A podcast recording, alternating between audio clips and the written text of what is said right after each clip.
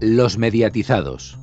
Bienvenido todo el mundo, abrimos las puertas de este Mediatizados 325. Los tiempos pasan, los tiempos cambian, bueno, no tanto, porque realmente los canales mucha, mucha gana de pasar alta definición, pues no tienen. Y Celnex tampoco. Hablaremos sobre ese tema, también hablaremos sobre los movimientos que está viendo o posibles movimientos que puede haber en el accionariado de Mediaset bastante interesante. Felicitaremos a Pluto TV por su segundo aniversario, pero hoy, Cristian, comenzamos con los Ondas, porque entre los premiados nos hemos encontrado a Carlos Francino, a Buena Fuente y por supuesto Saber y Ganar en su 25 aniversario. Efectivamente, muy buenas Rubén, muy buenas a todos. Este miércoles se dieron a conocer los premios Ondas que cada año concede Radio Barcelona. Los premios nacionales de radio fueron los siguientes. El mejor programa de radio Almond Arracú, trayectoria o mejor labor profesional a Carlas Francino, mejor programación especial a la cobertura de Radio Nacional de la Guerra de Ucrania encarnada en la figura del periodista y enviado especial Fran Sevilla, como mejor programa de radio de proximidad del especial Cárceles Vascas del programa Boulevard de Radio Euskadi, mención especial a la desbandá de Onda Color, la mejor idea radiofónica mirando al espacio de Sergio Mena de la Sociedad Española de Radiodifusión, también conocida como la cadena SER el mejor podcast o programa de emisión digital Misterio en la Moraleja, original de Spotify. Premios Nacionales de Televisión, mejor programa de entretenimiento a Saber y Ganar, que sobrevivirá a los ondas a este paso. Mejor programa de actualidad o cobertura especial, la cobertura de la guerra de Ucrania por los servicios informativos de televisión española. Mejor presentador o presentadora Andreu Buenafuente por Leitmotiv. Mejor serie de comedia, a la que se avecina de Mediaset, mejor serie de drama Cardo de A3 Media, mejor intérprete masculino en ficción Javier Cámara, mejor intérprete femenina en ficción Elena Rivera, mejor programa emitido por emisoras o cadenas no nacionales Joc de Cartas de TV3 y mejor documental o serie documental a 800 metros de Netflix. No os preocupéis, los comentaremos en tertulia, pero para todos aquellos y aquellas por supuesto que se estuvieran preguntando dónde van a ver el Mundial, ya tenemos una respuesta. MediaPro lanza Gol Mundial, la nueva OTT con todos los partidos del Campeonato de Qatar. Alfonso, esta es tuya de deportes. Sí, señor.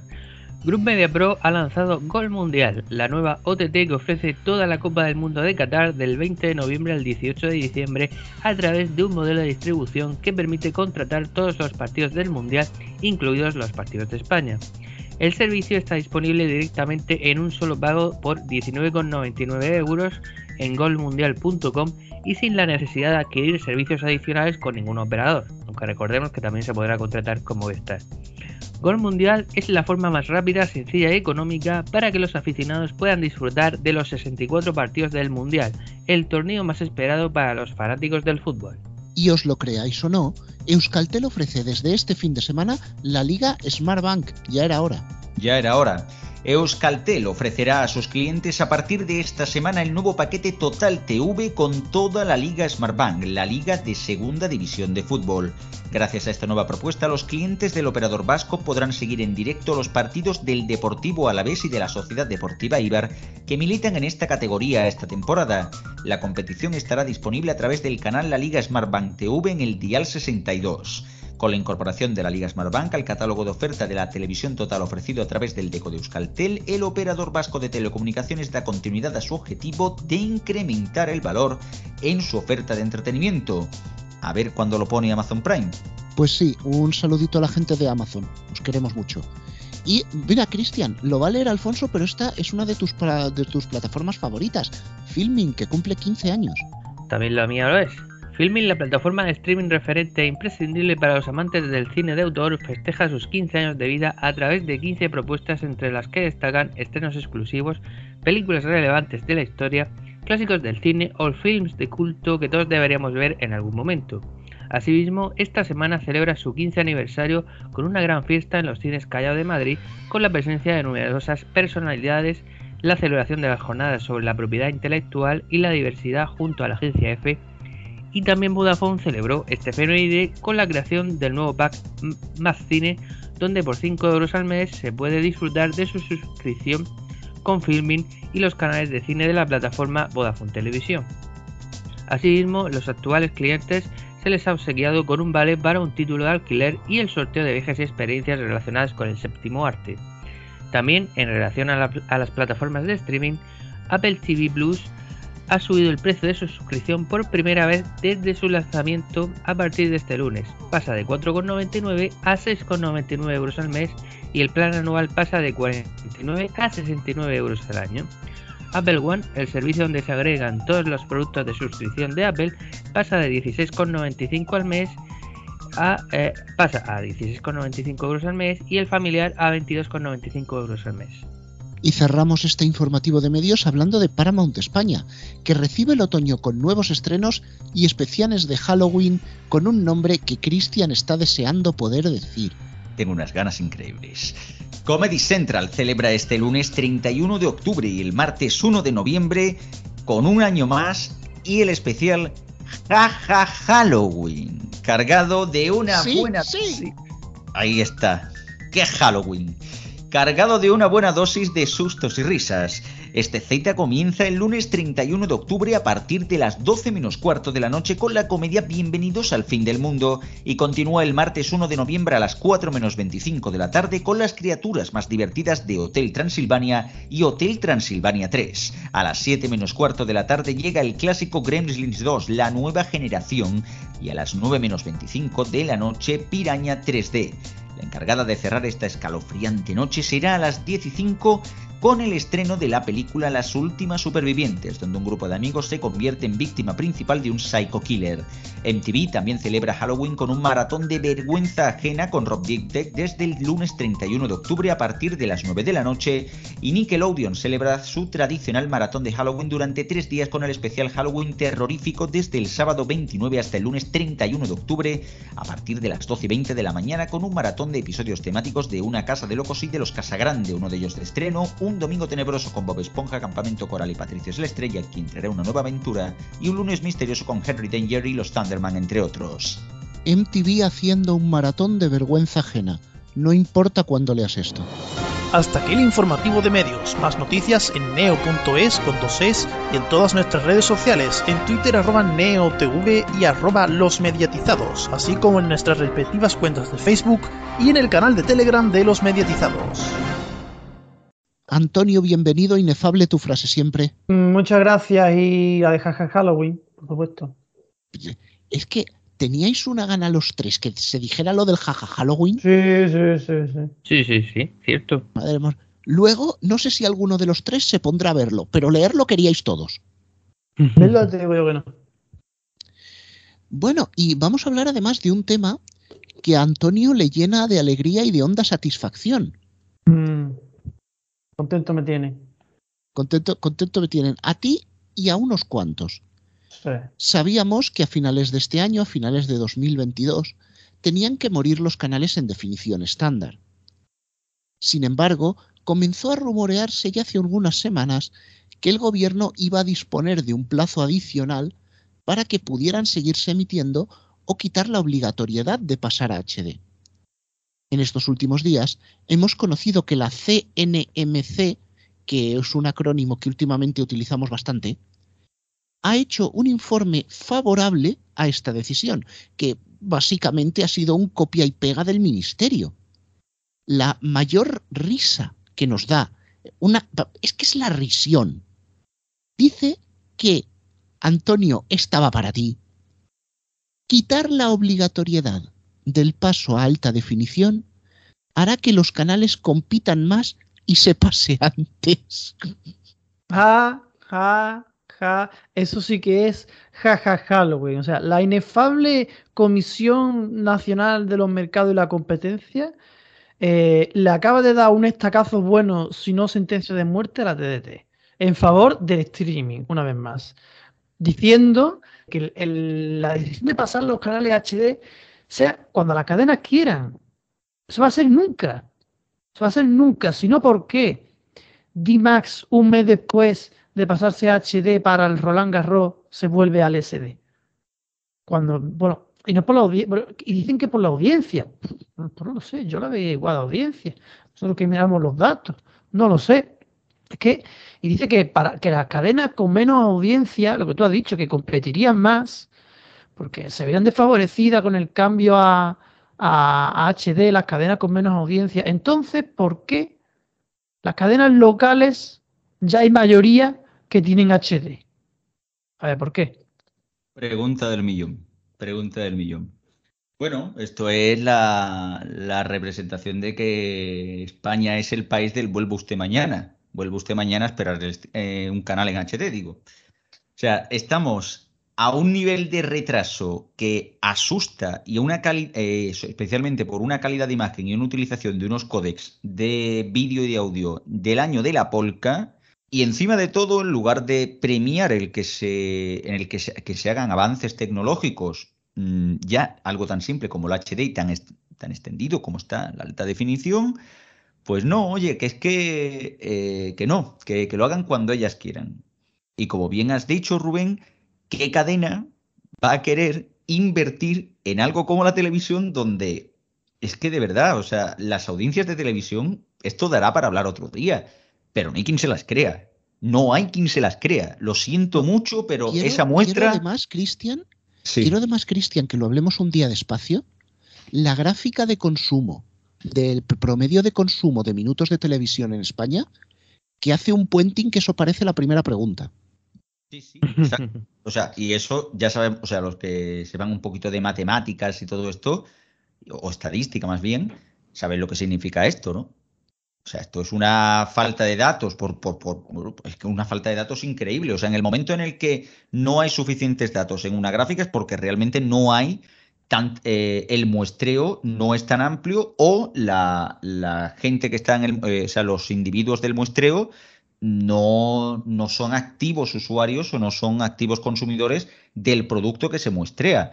Así que realmente lo que se ve ahí es, como bien dices, una desviación de, datos que es que asusta y es una muestra más de que hoy en día hay pocos espacios que realmente funcionen. Pocos, pocos, pero pocos. O sea, ahora mismo podemos citar, o sea, la mayoría de la gente, de hecho, no sabría citar más allá de tres o cuatro programas. Telecinco, porque eso lo conoce todo el mundo, Antena 3 y la primera si lo ve alguien. Y aquí podríamos entrar a mandar un saludo a los de Eurovisión.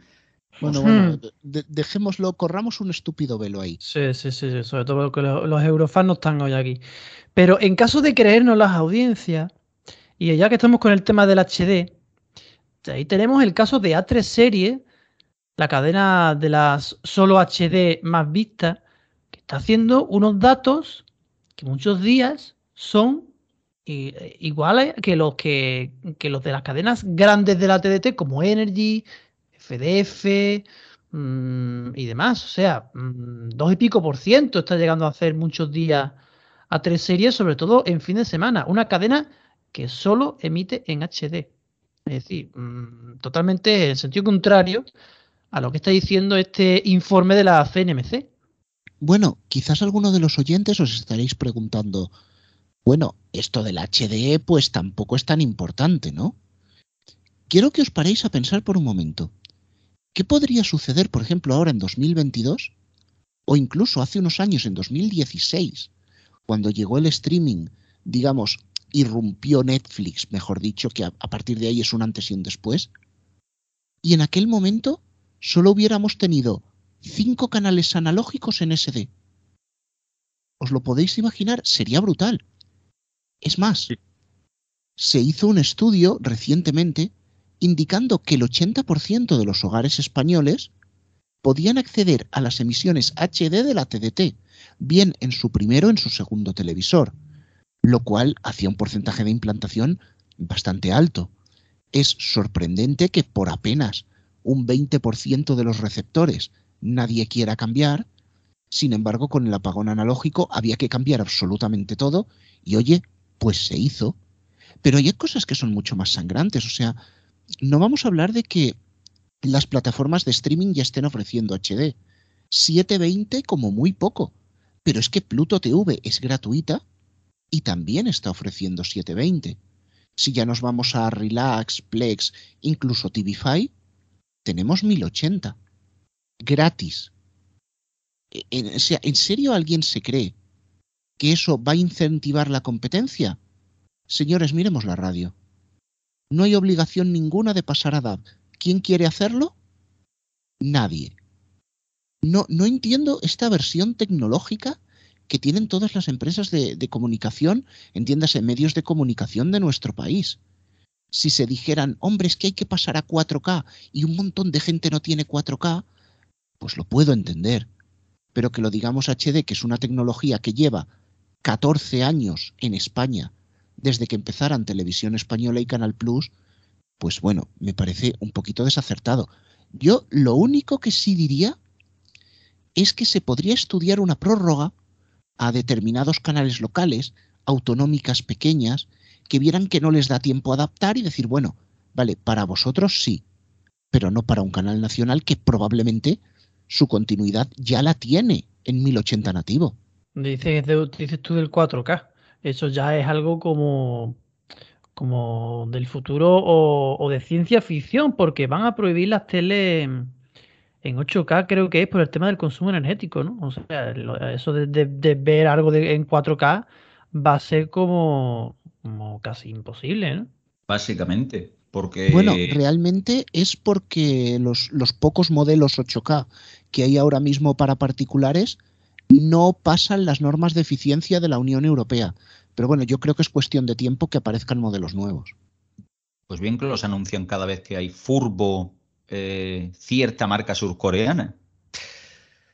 Pero bueno, es que estamos hablando de 8K cuando el 4K ni se huele. O sea, señores, estamos, estamos viendo de hecho la liga de furbo o cualquier o la mayoría de los deportes en HD y gracias que se emite en HD. O sea, 4K es como, yo qué sé, ir a la luna. O a Marte, mejor dicho. Hombre, yo estoy de acuerdo en esto bastante con vosotros. Eh, sobre todo lo, lo primero que decíais del informe de la Comisión Nacional de Mercados y la Competencia no tiene ningún sentido que vayan a retrasar la implantación del HD, incluso que la eh, hagan obligatoria, perdón, voluntaria. Hoy día no estamos en el año ni 2005 ni 2015 ni siquiera, y la gran mayoría de gente ya tiene televisores con HD. Con lo cual no creo que fuese ningún problema grave, mm, sobre todo informando con tiempo, no solo todos sabemos que había unas fechas límite, pero el gran público eso no lo tiene por qué saber, pero sí avisando con tiempo, la gente se podría acostumbrar a, ir buscando televisores en HD o incluso un, eh, descodificador en HD de la TDT, quiero decir que no es tan complicado, como en su momento se había descodificadores de TDT cuando se pasó del analógico a la TDT. Así que no, no entiendo esta medida no entiendo que los canales tampoco se pasen a HD, incluso voluntariamente, como estabais diciendo, a Dimas le fue bien y luego dio un paso para atrás.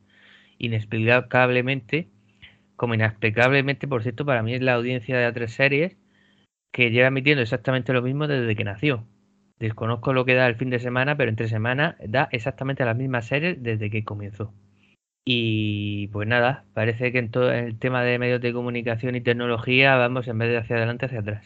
Corren rumores ah, en las redes sociales, aunque no están del todo confirmados, que una de las empresas que también estaría presionando para que este cambio no se haga sería Celnex, que al parecer parte de su infraestructura de la TNT-SAT, bueno, TNT-SAT, lo he dicho a la francesa, perdón, TDT-SAT, no estaría preparada para recibir canales HD. Es decir, que si se hace el cambio, esos espectadores automáticamente se perderían.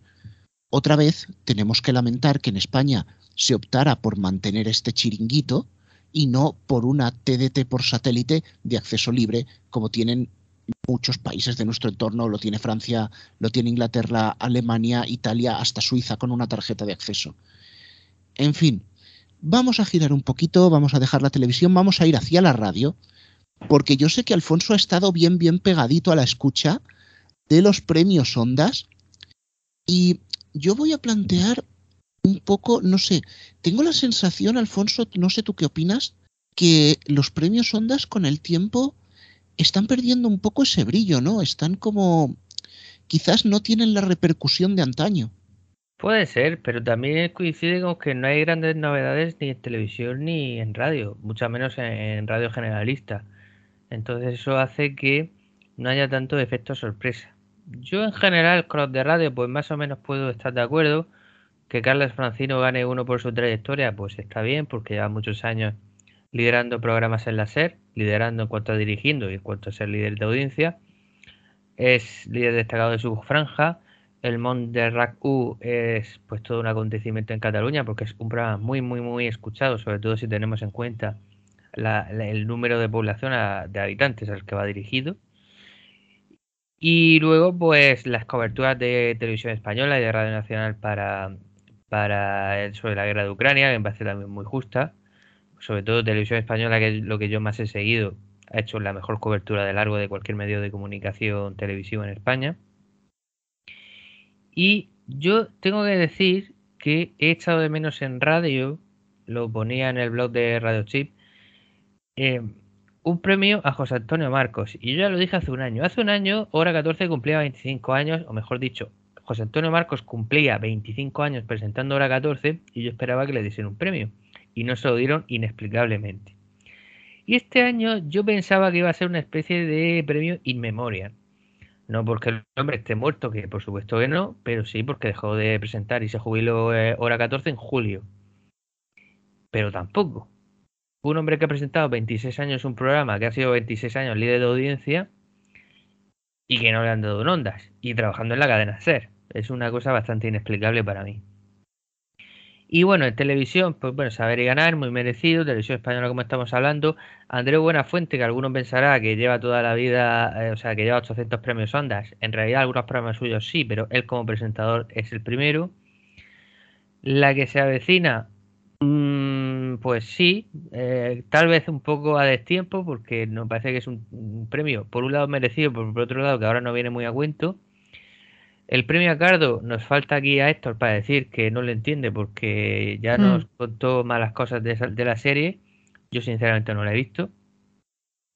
Y luego, pues Javier Cámara y Elena Rivero, pues son dos pedazos de actores que podemos estar de acuerdo en su interpretación en tal o cual serie, pero me parece que son eh, dos premios también muy merecidos.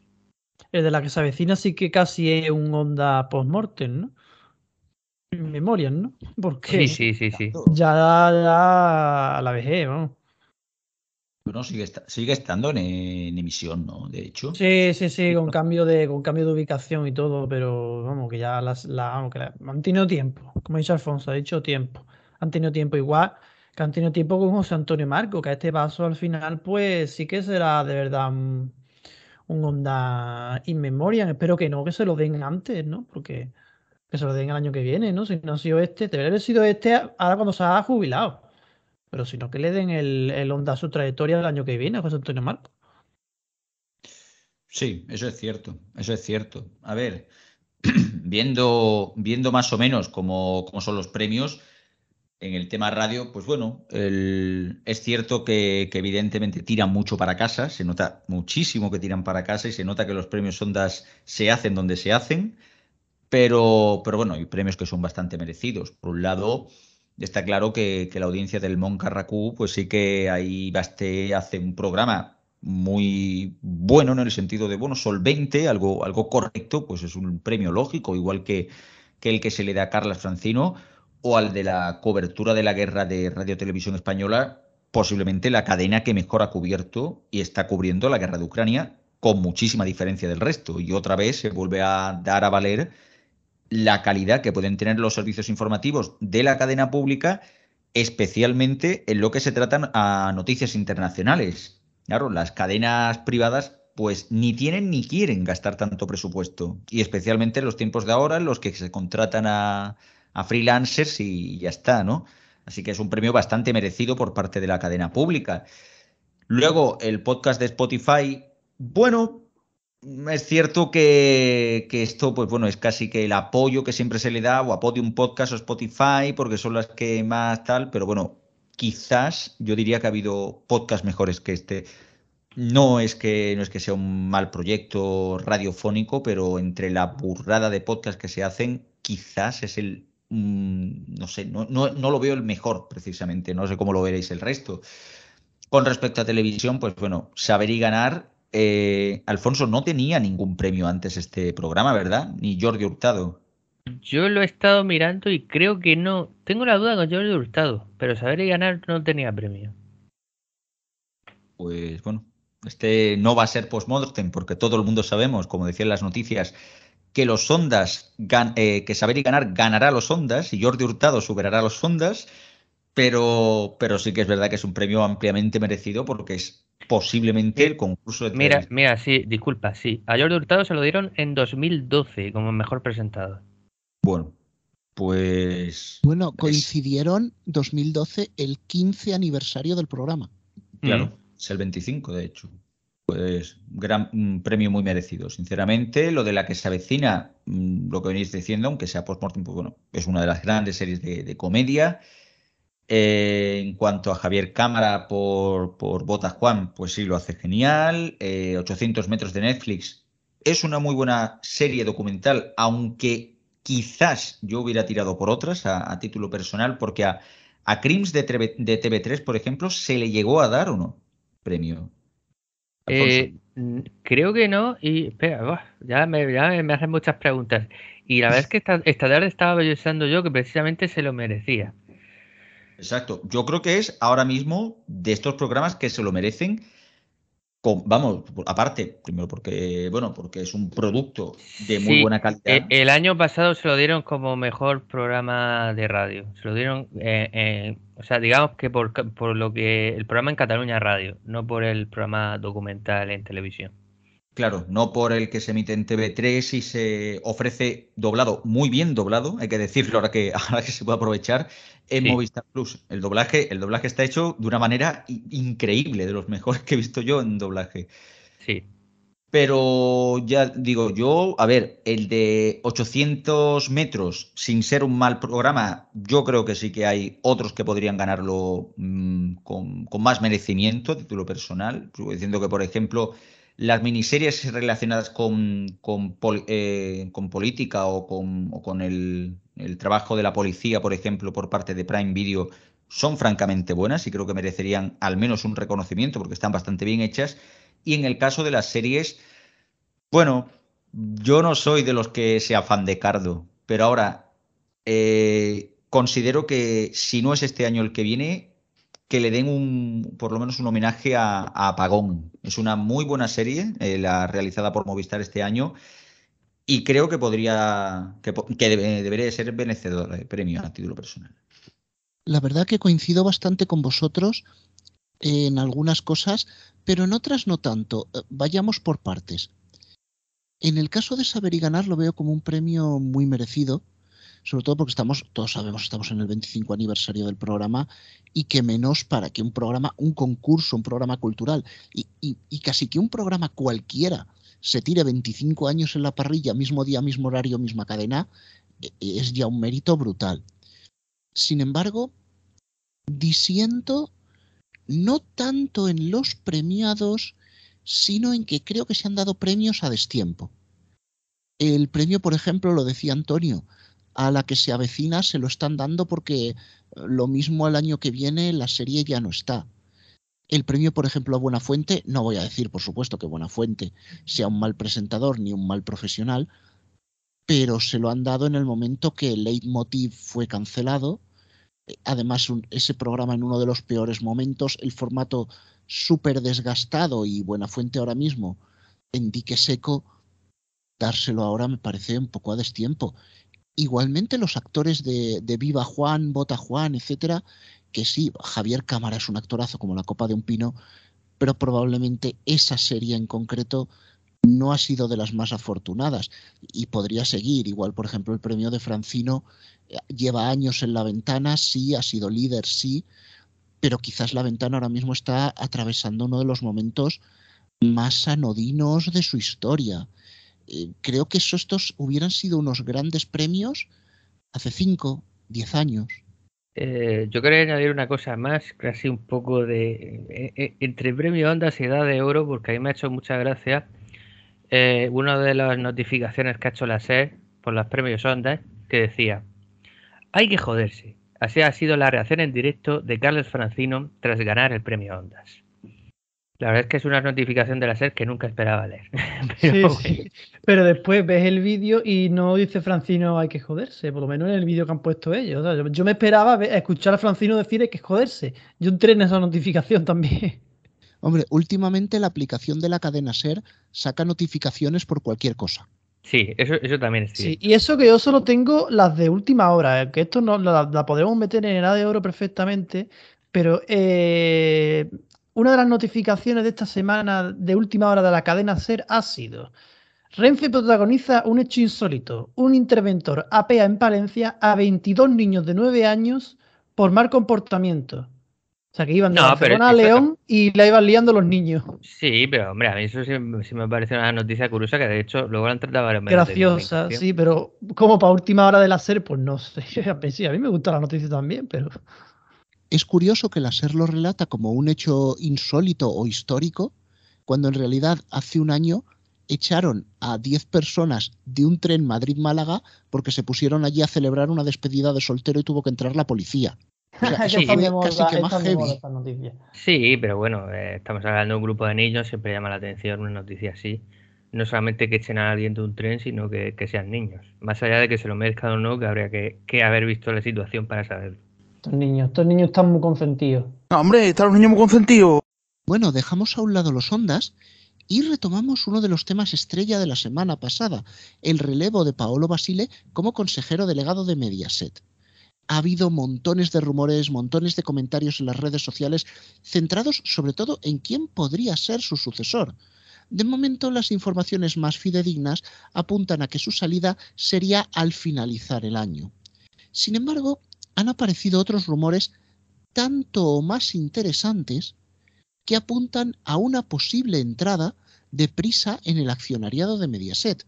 Sabemos que en estos días Prisa está llevando a cabo una ampliación de capital para, entre otras cosas, cubrir deuda y, ¿por qué no?, volver a entrar en ese accionariado. Digo volver porque cuando vendieron cuatro, se quedaron en él por un tiempo. Decían que no saldrían porque era muy rentable, pero claro, las deudas acuciaban y para cuadrar las cuentas tuvieron que vender. Recuerdo incluso que en un programa que grabamos hace ya unos años, yo decía que veía a Mediaset despistada y que quizás necesitaría un socio para enderezarse, y apuntaba a prisa. Bueno, capaz soy que he acertado de nuevo por error como en el medio informativo. Sin embargo, no sé qué piensas tú, Cristian, de estos rumores. A mí no me parece descabellado en tanto en cuanto que Mediaset, aun a pesar de estar en un bache, sigue siendo rentable y sería una inversión recuperable para Prisa. Sí, totalmente. Además, eh, tenemos que pensar que, bueno, eh, esta semana, por ejemplo, el Grupo Prisa presentó resultados y le fueron bastante bien, un 21% de aumento de los ingresos, un 80% aumentó el balance económico de enero a septiembre e incluso hasta algo que es complejo de que se haga dinero, como es las suscripciones a, medios de comunicación, pues en este- el caso del país llega ya casi al cuarto de millón de suscriptores, lo cual es bastante buen dato, por cierto. En cuanto a esto de Mediaset, es evidente que, bueno, que de esta mano, esta ayuda por parte del Grupo Prisa, pues sí, se puede dar perfectamente, al igual que recordemos que la misma ayuda se dio hace 10 años al contrario. Recordemos que cuando Digital Plus era ese pozo sin fondo que era en, sus últimos años y el Grupo Prisa estaba bastante ahogada después de la pérdida de bueno la, pérdida de numerosas licencias y también la, venta que hubo que hacer de, de, su televisión en abierto 4 Mediaset entró en el accionariado de Prisa con, un, con una participación importante, al igual que Telefónica, que luego fue a la postre quien compraría el negocio de televisión de pago para convertirse en lo que hoy es Movistar Plus. No sería nada extraño de que ese movimiento se volviera a dar a la inversa y de que el grupo Prisa sea quien entre en el accionariado de Mediaset, haciendo, como bien has dicho Rubén, una inversión bastante lógica por parte de la compañía ahora que parece que se ha quitado bastante broza de lo alto. Pues son rumores, rumores, como estáis diciendo, y no sé yo hasta qué punto Prisa de verdad quiere entrar en Mediaset. Sería una unión, por un lado, lógica, pero por otro lado me, me, me extraña porque, bueno, Prisa tiene sus problemas económicos, es cierto que, bueno, que parece que no le va tan mal, pero sigue teniendo una deuda bastante enorme, 900 y pico de millones, y no sé yo hasta qué punto le interesa entrar en Mediaset. Por otro lado, han sido socios más de una vez y por diversos temas, y no solamente cuando Sogecable ha sido accionista de, de Mediaset. Y por otra parte, el que se rumorea que va a ser consejero delegado de, de Mediaset en sustitución de Basile sería otro italiano, Massimo Porta. Y yo lo que he estado leyendo es que eh, lleva la dirección de entretenimiento de Mediaset Italia, con programas tipo Gran Hermano, Supervivientes y demás. Eh, lo digo porque, aparte por decir de quién se está hablando, porque se está diciendo últimamente que poco más o menos que Telecinco se va a convertir en la 2 en el futuro pues, con una transformación radical y que van a hablar de política y de cultura, de información y, de no sé qué. Sí, en la sexta más bien, sí. Eh, yo es que quería hacer un poco más de caricatura diciendo la 2, pero sí, sería un poco más la sexta el modelo. Pero claro, si el que viene de consejero delegado va a ser alguien que en Italia sigue el modelo eh, que hasta ahora tenía aquí también en Telecinco, eh, pues no veo yo muy claro que se vaya a hacer esa transformación de la que se está hablando. Bueno, yo me remito a lo que comentaba la semana pasada, y es que es un movimiento muy corporativo. Pensad que estamos hablando de un relevo que llegaría a final de este año, final de ejercicio, cambiaría el consejero delegado, cambian puestos de responsabilidad y hay contratos que ya estarán firmados para 2023. En el corto plazo yo no veo una transformación ni de Telecinco ni de Cuatro. Se irán haciendo cosas paulatinamente. Las iremos contando, pero Hoy también queremos hablar de Pluto TV porque nos acercamos a su segundo aniversario. De hecho, dependiendo de cuándo escuchéis este podcast, probablemente el día del aniversario ya haya sucedido. En realidad, encontramos el año en que Pluto TV ha sido, mejor dicho, el año del asentamiento de Pluto TV en España. Hay pocos datos, sobre el mercado de la IPTV gratuita, sobre el mercado del streaming gratuito, pero en los pocos que hay, Pluto lidera de una manera sobrada. Sí que tengo que decir que como espectador he notado algo el bajón. Y no porque las cosas buenas que estuvieran hayan dejado de estar, sino porque ha pasado un año y las cosas buenas que tiene son prácticamente las mismas que hace un año. Entiendo este momento. Entiendo que todo negocio tiene un planteamiento inicial, lo empieza a poner en juego y llega un momento en que ve cosas que en ese planteamiento inicial valían, pero que otras no le están valiendo. Y las cambia y las quita. Quizás Pluto TV esté en ese momento de maduración, donde sí siguen entrando contenidos, pero ya a un ritmo diferente, buscando cuadrar huecos, etcétera, etcétera. Sin embargo, Christian, sí que hemos tenido un dato porque en Estados Unidos, aunque deje que desear, sí se está midiendo el share de las plataformas online y Pluto TV ha alcanzado el 1% del global de televisión de Estados Unidos. Exacto, lo cual es un bastante buen dato. Es un 1%, incluso supera a su plataforma de pago para Mount Plus en cuota de mercado. Pero debo de decir una cosa, mm, Rubén, a lo mejor a ti no te gusta el contenido, pero a mí particularmente que hayan hecho cierto contenido, que hayan metido las 17 primeras temporadas de South Park o cosas como empeños a lo bestia, lo siento, es un guilty pleasure y es verdad. oye, no, no he criticado a South Park en ningún momento, ¿eh? De hecho, esa ha sido una de las alegrías de este segundo año. ¿No? Y aparte, bueno, aparte de, de, estas dos, a lo mejor, una más en guilty pleasure, otra un buen producto, un producto lógico que se emita al final sí que hay un contenido bastante variado, más de 100 canales, es un, bueno, un vídeo bajo demanda correcto y, una plataforma que, está en muchos sitios, gratuita y que está bastante bien. También, como hemos dicho en noticias, hay que también decir que es el 15 aniversario de Filming, la plataforma de streaming de España más exitosa. O sea, porque olvidémonos de Buaki, ahora Rakuten TV y Flixolay y demás. Bueno, por lo menos esa funciona, pero desde luego que Filming en estos años, en estos últimos años, ha pegado un estilo muy grande y, casi que merece la pena que también se comente. Bueno, pues hablando de Pluto y un poco acercándonos a la agenda deportiva sin todavía entrar, eh, me sorprende una de las entradas de Pluto TV para noviembre, que es Pluto TV Deportes, donde va a haber análisis deportivo, entrevistas, biografías de todo tipo de atletas y una selección de algunos de los mejores goles históricos de la Champions League y de los mundiales. No sé, tiene una pinta que parece buena, veremos. Alfonso, ¿recuerdas que hace unos meses le preguntábamos a las cartas si este año te iba a gustar más Pluto TV? Y salió que sí. Ah, pues mira, no lo recordaba, pero va a ser que sí, por lo que se ve, sí. Yo, sí, porque eché las cartas yo. Bueno, además hay que decir que para este segundo aniversario, Pluto TV cambia sus condiciones generales de uso el próximo 14 de noviembre. Esas condiciones que todo el mundo le da a aceptar y nadie lee. Nosotros sí. Pero trataremos de ello la semana que viene. Alfonso, de deportes que no sea Pluto, ¿qué tenemos? Arrancamos la agenda deportiva en la jornada 12 de la Liga. Bandera de Ucrania, Ley del Deporte para Todos, hashtag Ley del Deporte para Todos, hashtag Puri, ¿quieres casarte conmigo? Alfonso, por favor, no te adelantes al medio informativo. Sí, es que últimamente las retransmisiones son un poco medio informativo. Vamos, el sábado a las 9 de la noche se disputa el Valencia-Barcelona por Dazón y el domingo a las 4 y cuarto el Girona-Real Madrid por la Liga TV en Movistar Plus. En segunda división destacamos el partido de la parte alta entre el Cartagena y el Granada en la Liga Smart Bank TV. En la Fórmula 1 estamos en el tramo final de la temporada. El domingo se corre el Gran Premio de México a las 9 de la noche por Dazón. En baloncesto nos quedamos con el Valencia Basket Barcelona el domingo a las 6 y media. Y recordemos que acaba de comenzar la NBA, que no lo dijimos la semana pasada porque dejé al becario y no lo dijo. Un año más se verá cada madrugada en Movistar Plus. En tenis se disputa el último Master 1000 de la temporada en París y se verá en Deportes por Movistar Plus. Y por último, la semana que viene habrá jornada de segunda división y última jornada, ya más drama que otra cosa, de la fase de grupos de las competiciones europeas. 4-0 y al carré. No sé si lo habéis notado en el sonido de fondo, pero se han colado aquí dos individuos que se hacen llamar Palaciego. Buenas tardes. Buenas tardes.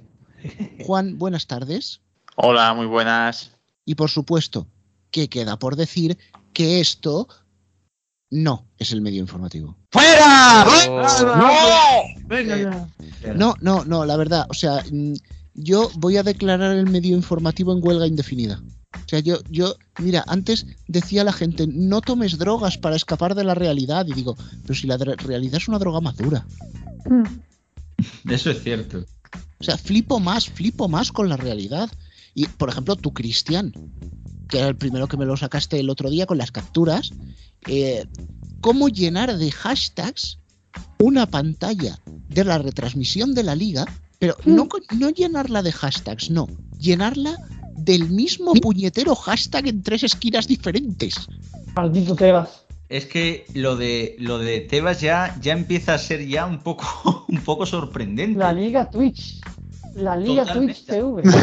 Al final la Liga Twitch TV se va a imponer porque estamos llegando ya a un punto tan loco en el que puedes ver tres tipos de hashtag eh, en diferentes sitios. No solo ya en diferentes sitios, sino que encima de todo, eh, esta semana hemos visto eh, ese no a la ley del deporte que te lo meten hasta dónde, ¿no? Tres veces lo hemos visto, es impresionante. Ley del deporte para todos, ley del deporte para todos. Per Corsa. Si te zumba el oído, te escucha con la de la NASA. ¿El, ju- el juicio de la NASA cuándo? Exacto. Yo, ese, ese es el que estoy esperando. Yo estoy esperando el de Vendo Pelcorsa. También estoy esperando que, por ejemplo, y no sé cómo lo ve Rubén, que pongamos otro que se llame 3x2 en frescos, 20% cheque Carrefour, o, por ejemplo, No, marca, marca no, Carrefour. ¿Quieres No, patrocin- mejor, que te patrocinemos aquí? Ya sabes dónde tienes que escribirnos. El precio de ser un hashtag. Exacto. Bueno. Y ya por, y por último, yo pediría que ese sí que lo pusieran de verdad, que fuera hashtag, los hashtags son una mierda. Hashtag maldito Tebas. Hashtag clásicos sin radios. Yo me quedo con el que sugirió Alfonso, hashtag Puri, ¿quieres casarte conmigo? Sí. Bueno, aquí os vamos a dar una buena noticia, eso sí. Los mediatizados no os llenaremos la pantalla de hashtags. Entre otras cosas porque somos audio. Pero... También. Si tuviéramos vídeo, hacednos Hombre, caso. si- hombre, en YouTube si te pones puedes poner los hashtags, solo por molestar. También. Hombre, dice, ¿para qué pone usted ese hashtag? Por joder. Pues, pues como el fútbol, exactamente igual. Hombre, nada, desde luego, ¿cómo se nota cuando una huelga del. cuando una huelga en este país viene de un lado o viene de otro? ¿Verdad?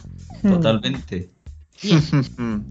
Y después de este comentario más corrosivo que un ácido sulfúrico, vamos a pasar a una noticia que llegó la tarde del pasado miércoles en la web de Radio Televisión Española y que Antonio nos dejó impactados.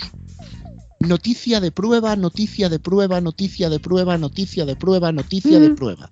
Cinco veces. Eh, eh, El, ES Alert El que nos, nos va, el que nos está haciendo pitar los móviles estos últimos días y no es el láser de la NASA, es el sistema de prueba que está utilizando Protección Civil. Eh, el ES Alert ha llegado a la, ru- a la web de Radio Televisión Española.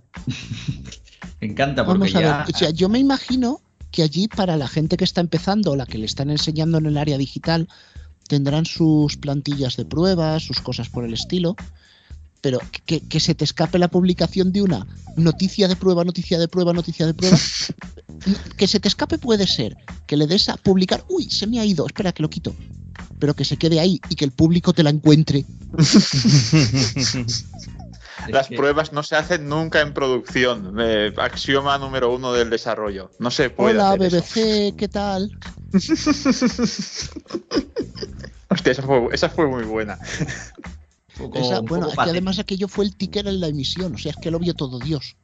Sí, sí, o sea, ya, ya es, ya es el siguiente nivel. Ya lo próximo que troleen el ticket del 24 horas. Buah, ¿tú te, ¿tú te imaginas el ticker del 24 horas poniendo Barça Atlético, bienvenidos a la Europa League? No, lo, lo- lo malo es que poniendo el canal 24 horas nadie se va a enterar. Yo lo digo, yo lo digo porque esos tweets, Alfonso, creo que los llegó a publicar la cuenta de eh, ¿quién fue? Ay, sí, la de Gold Gol. Play. La, La- de la Gol de Play, que le Sí, dijo al sí, Barça sí. y al Atlético bienvenidos a la Europa League y luego lo borró. Sí, Igual sí. tampoco iba tan desencaminado. ¿eh? No, no, hombre, si lo puso No, ya no, no. cuando la cosa tenía toda la pinta, pero aún así, eh, un poco desafortunado. Sí, bueno, es que últimamente lo- los community managers están muy graciositos, graciositos y así nos pasa. Hombre, es que tú puedes ser graciosito si eres el community manager de Mapi. Sí, o, pa- o, o como era el, de, el, de, el del programa de que qué, Papi, ¿no? Sí, bueno, a mí me hace más gracia Papi. Mapi. Mapi, te Papi. acompañaremos hasta el final. Bueno, si los community managers son unos graciosetes, los periodistas son. son. Dejémoslo en que son. Y vuelve, por primera vez en esta temporada, una sección que no nos hubiera importado que no volviese. Pero Alfonso continúa la edad de oro. Pues sí, aquí llegamos, después de dos meses de temporada, lo tenemos un poco abandonado. Pues empezamos con el economista que últimamente eh, es muy expresivo en sus noticias, ya que al titular el, esta- el hachazo fiscal a los ricos doblará la rebaja tributaria, eh, se muestra en imagen a la ministra de Hacienda con un hacha en la mano. Eso es que han hecho el Halloween antes de tiempo. Halloween. Sí, que la verdad es que daba un poco de miedo ese, ese montaje con la ministra con el hacha en la mano, sí. No se sabía si iba a hacer una rebaja fiscal o era Freddy el de Viernes 13 o qué. Sí, a lo mejor iban a hacer el Resplandor 2. Sí, sí, sí, sí. El resplandor, Cristian, el resplandor. El Resplandor, exacto. Que si no nos copian los de... Pues ese montaje haría buena pareja con la mítica pinta de Montoro como el señor Barnes. Ya la Mm. pareja terrorífica. Exacto. Pues yo qué sí, quieres sí. que te diga, esa foto de la ministra con el hacha sí que me parece jaja Halloween, porque es para descojonarse. Sí, sí, sí, sí. Aunque parece poco serio en un diario económico. Sí. Bueno, el economista no es que muy serio, muy serio. Ya, Sí. bueno. Ahora vamos con el sport. Suele pasar de vez en cuando, aunque no es lo más recomendable, que en los diarios se cuele alguna errata. Que se cuele esa errata en un subtítulo de portada, eso duele un poco más. Así pudimos leer en solo 8 partidos, el técnico, refiriéndose a Xavi, ya tiene muy claro que futbolistas son imprescindibles en su proyecto. Futbolistas. ¡Furbo! ¡Furbo! ¡Furbo! ¡Purbo! ¡Furbo! O sea, ahora mismo todos los de esta mesa estamos imaginando el meme de Jar Jar Binks con la palabra furbo debajo. Furbo. Es- Alfonso, por está favor, claro. eh, si tienes el artículo a mano, ¿podrías decirme si en él aparecen palabras como a radio o a moto? O. Sumo Azandía, ¿no, Pala? azatía, farmacia, Programa. gobierna de la este. tele. Exacto. Bueno, por favor, así que los que vayáis, que era, era el diario Mundo Deportivo, ¿verdad? Sport, la competencia. El Sport, el Sport. Bueno, todos los que no sepáis escribir en español podéis presentaros al Sport, ¿vale? Querellita. Antonio. Siguiente, Bueno. Alfonso. Vamos con espejo público. Sabéis que un clásico de nuestra sección son los errores geográficos. A eso iremos después. Pero ahora tenemos un error histórico. Bueno, geográfico e histórico, muy de ciencias sociales. Hace ya unas semanas se cumplían los 500 años de la vuelta al mundo de Juan Sebastián Elcano, como todos sabéis. En espejo público pusieron la ruta que supuestamente hizo alrededor del mundo y en vez de rodear África, según ellos, pasó por el estrecho de Suez, que se inauguró en 1869. Porque el Cano El- era un el adelantado a su tiempo. El canal de Suez. Y tanto, en vez de rodear África, que es lo que realmente hizo, pues se coló ahí entre África y Asia para ir al Mediterráneo. Pues, Claro, ¿Y tú sí. sabes lo que le costó coger la máquina del tiempo, pasar por el canal y luego volver a su época? Exactamente. De hecho, se dice que se encontró al doctor, a un tal doctor Emmett Brown por ahí y por eso hizo todo aquello. Pero bueno, Es más, Sí, sí. dicen que desde el- entonces Michael J. Fox es fan del Cano. Y, y el cano se quedó cano, ¿no? sí. Cal- calvo, calvo ni cano no. Calvo se quedó, con- cabrón. se quedó un poquito movidito. Como las fotos, cuando, como la foto de una Polaroid. Bueno, a- antes de que degenere el chiste, Alfonso, siguiente. Sí, dejemos al Ministerio del Tiempo y sus puertas y vayamos con la sexta. Eh, una noticia que, si no me equivoco, nos trajo, me trajo Héctor. Un cambio en la dirección del viento obliga a evacuar Vejís, que está en la provincia de Castellón, de forma preventiva por el humo del incendio de Bach de Bro, que está, creo que en Alicante, me dijo eh, también. Héctor. Sí, fueron dos incendios que hubo a la vez, dos incendios de los más gordos que ha habido este verano, que estuvieron de forma simultánea. Uno, uno era en Castellón y otro era en Alicante. Se confundieron y han juntado los dos, ¿no? O sea, que despropósito. Mega, mega incendio. Sí, sí, sí, porque recordar a la comunidad valenciana de norte a sur ya tiene su mérito. Ardió Valencia entero, ardió. Valencia entero y no están en falla. Solo llamadas mega incendio. Exacto. Tendremos peli para la sexta. Este eh, se lo dedico al redactor Jesús Sánchez eh, Orellana porque es un tuit de la cadena SER y hay que decir que estuvo graciosete. Las las cosas como son. El lubricante sexual hecho en Málaga que arrasa y busca penetrar en Asia y Estados Unidos. Chiste, humor, creatividad. Es que es eso. Estamos, estamos inspirados ese día. ¿eh? Y lo que dijo Pedro también, ¿no? Graciosito, ¿no? Bueno. Exacto. Graciosos. Graciosos. Y vamos ahora con El Mundo, que eh, en uno de sus suplementos leíamos primero este titular que no tiene mucho misterio, pero ahora encajará, ahora lo veréis con el subtítulo como la cosa ya se nos va de madre.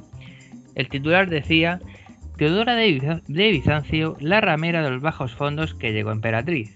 Es un artículo más o menos histórico, pero aquí viene el subtítulo. La protagonista de los mosaicos de la Basílica de Santa Sofía provenía de los más infectos burdeles de Constantinopla. Y aquí viene lo mejor. Después se hizo abo- abolicionista. Hoy estaría en el Comité Federal del PSOE. Este es un, su- un sujétame un- el cubate en toda orden, ¿eh? O sea, Tremendo girito. Me encanta. Me encanta.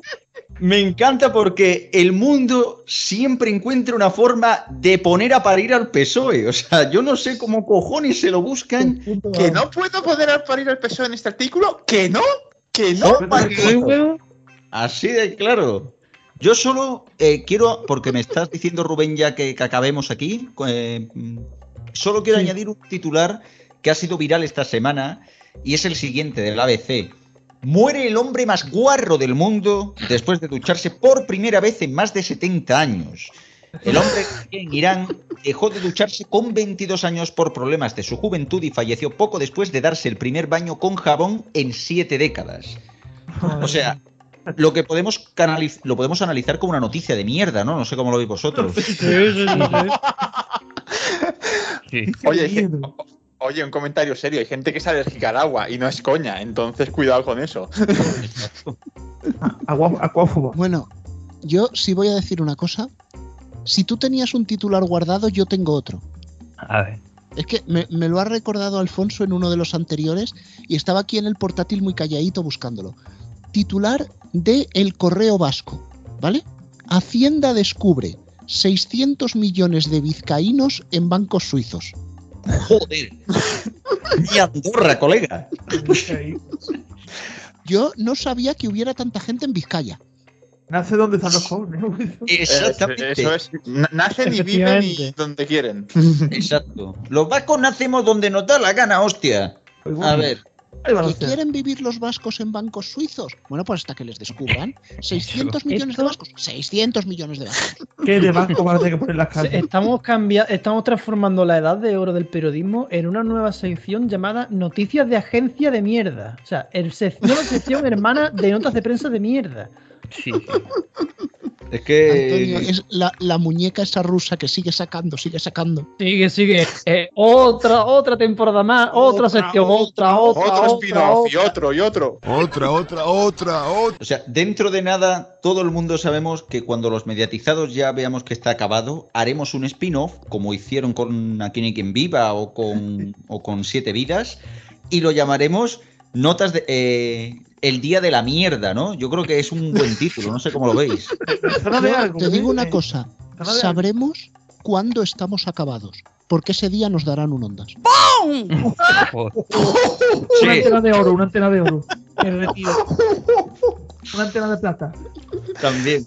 Bueno, al que no le van a dar un ondas nunca, porque ha hecho posiciones para todo lo contrario, es Radio Chips. Hola Rubén, hola Antonio, The Robots. Voy a ponerme un poco punky. Se enfada la gente de la radio cuando digo que llevan mucho tiempo currándoselo poco. A ver si me entendéis lo que quiero decir. Hay como un consenso en que parece que hay que hablar de lo que lo peta en Twitter.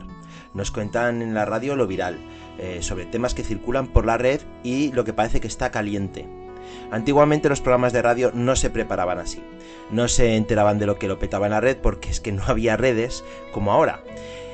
Los programas se nutrían de la prensa, del olfato de los de los programas y los temas que se curraban cada uno de los que componían esos programas.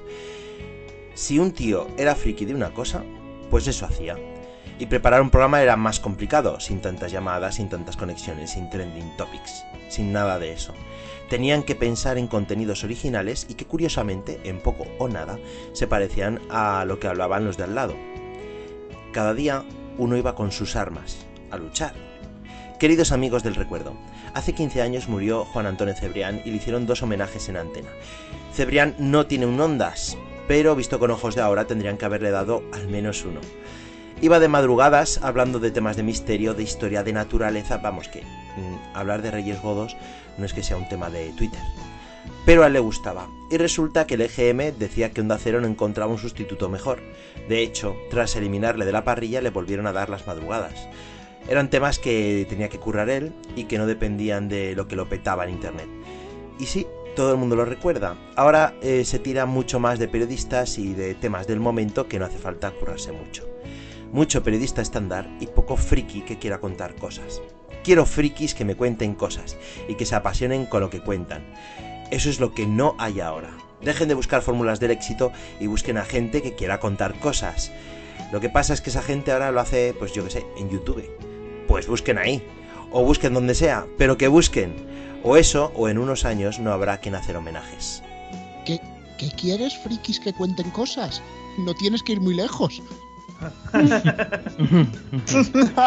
Premio. Aquí los tienes, aunque también hay que decir una cosa, mm, en- si van a elegir youtubers y le van a intentar ofrecer una propuesta económica, yo os digo que la mayoría de los youtubers no aceptarían la de la radio. Te doy un paso más. Hay youtubers que fueron elegidos para ser locutor de radio musical y son un completo desastre. Sí, solo que esos no son youtubers, son gente que se ha metido a YouTube porque tal, porque patatas. ¿Por qué patatas? Mm, eso. Exactamente.